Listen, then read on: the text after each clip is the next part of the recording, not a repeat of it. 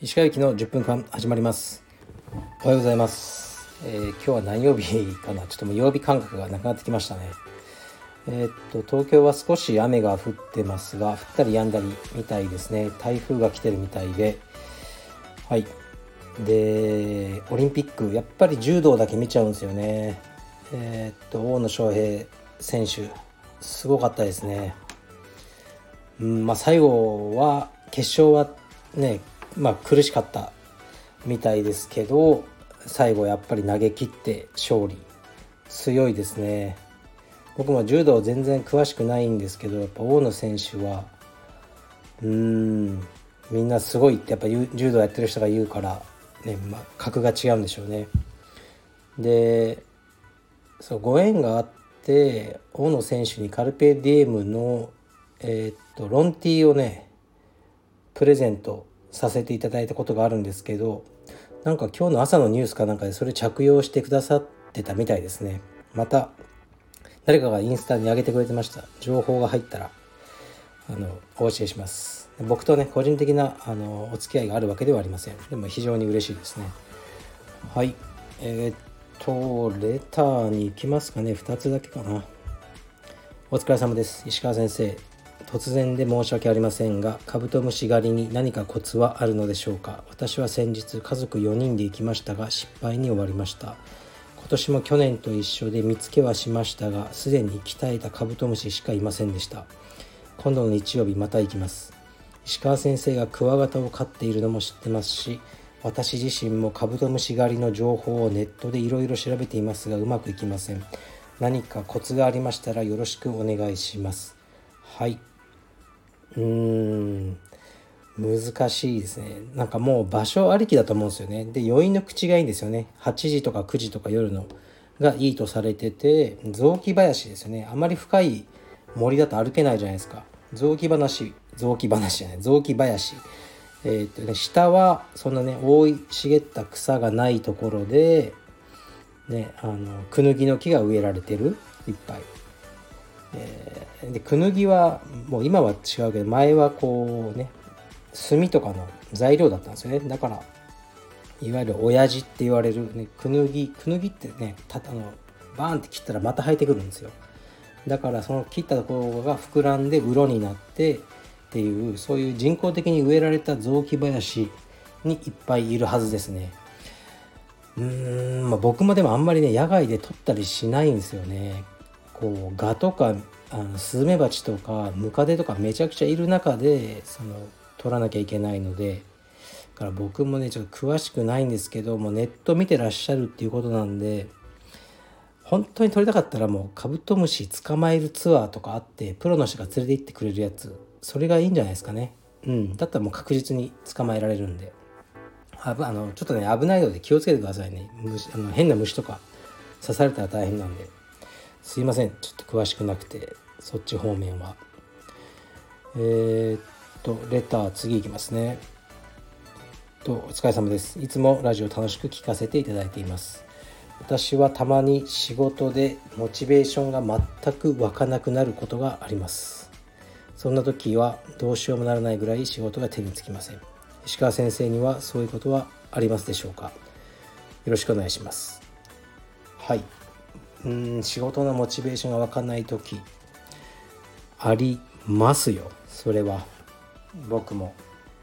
なんだかやる気がないなっていう時もあればあまあモチベーションというかうんありますね何やってんだろうこれみたいなとかありますね。とかまあちょっとトラブルね仕事上のトラブルがあったりして精神的に疲れたりとかありますね。でもあのまあ一つ僕がいつも思ってるのは仕事はすごく大事にしてるんですが仕事するために生きてるわけじゃないとは思ってますね。うん。だから仕事も遊びだと思って楽しくないんだったら何か楽しい方向に自分で変えていくしかないですね。で今はそうですね僕もちょっとねいろいろ新しい業態とか少し考えたりしてうんそういうのを考えてる時はやっぱりこう楽しいんですけどねでもうん今のねこのご時世でリスクを取るのはいかがなものかとかいろいろ思って安牌にね、まあ、家族もいるんで安牌な方向に進んでる自分がいますね。だから今そんなに仕事のモチベーションとしては決して僕は高くないですよ、うん、でもまあねまた何かこうガッと来る日のために頑張ってますね。このラジオとかはね結構そのためには僕には役に立ってるんですよね。こうやって話すだけでも自己分析になるので。ですから、まあ、レターネスさんの答えに簡潔にお答えするとモチベーションが上がらない時は僕もありますだから楽しいこと、ね、仕事が楽しくなる方向に持っていきましょう。うん。すいません。それぐらいしか言えないですね。そう。でえー、っとお知らせというわけではないですがあアメリカで充実修行というか仕事のねあの歯医者さんの大学院に行ってた田中君っていう、えー、人がいてで今日からカルペディウム青山で研修1ヶ月ぐらい研修してくれるってことでえー、っと来てますね。で朝すでにもう三田で早朝練習してきたと。で今青山であのクラスに出てます。で1ヶ月ぐらいいて僕らと生活しながらえー、っとねいろいろシステムのこととか道場運営について学んでいただく。で秋ぐらいにはカルペディエムの北海道十勝音更っていう場所があるんですね。そこにご実家があってそこで歯医者さんをもう継ぐんです家業の。歯医者さんをしながら横に道場をぶっ立ててそこであのカルペディエム十勝をやるという計画になってますね。楽しみですね。沖縄から北海道までついに実現しますよ。うん。まあ、こういうの聞くとこうね仕事のモチベーションも上がりますね、まあ、田中君結構強くてさっきインスタ青山にアップしてましたけどめちゃくちゃメダル取ってましたねアメリカで。並大抵のことではないと思います。まあ茶帯ですけど黒帯ぐらいの実力あるのかなって感じですね。楽しみにしてます。はい。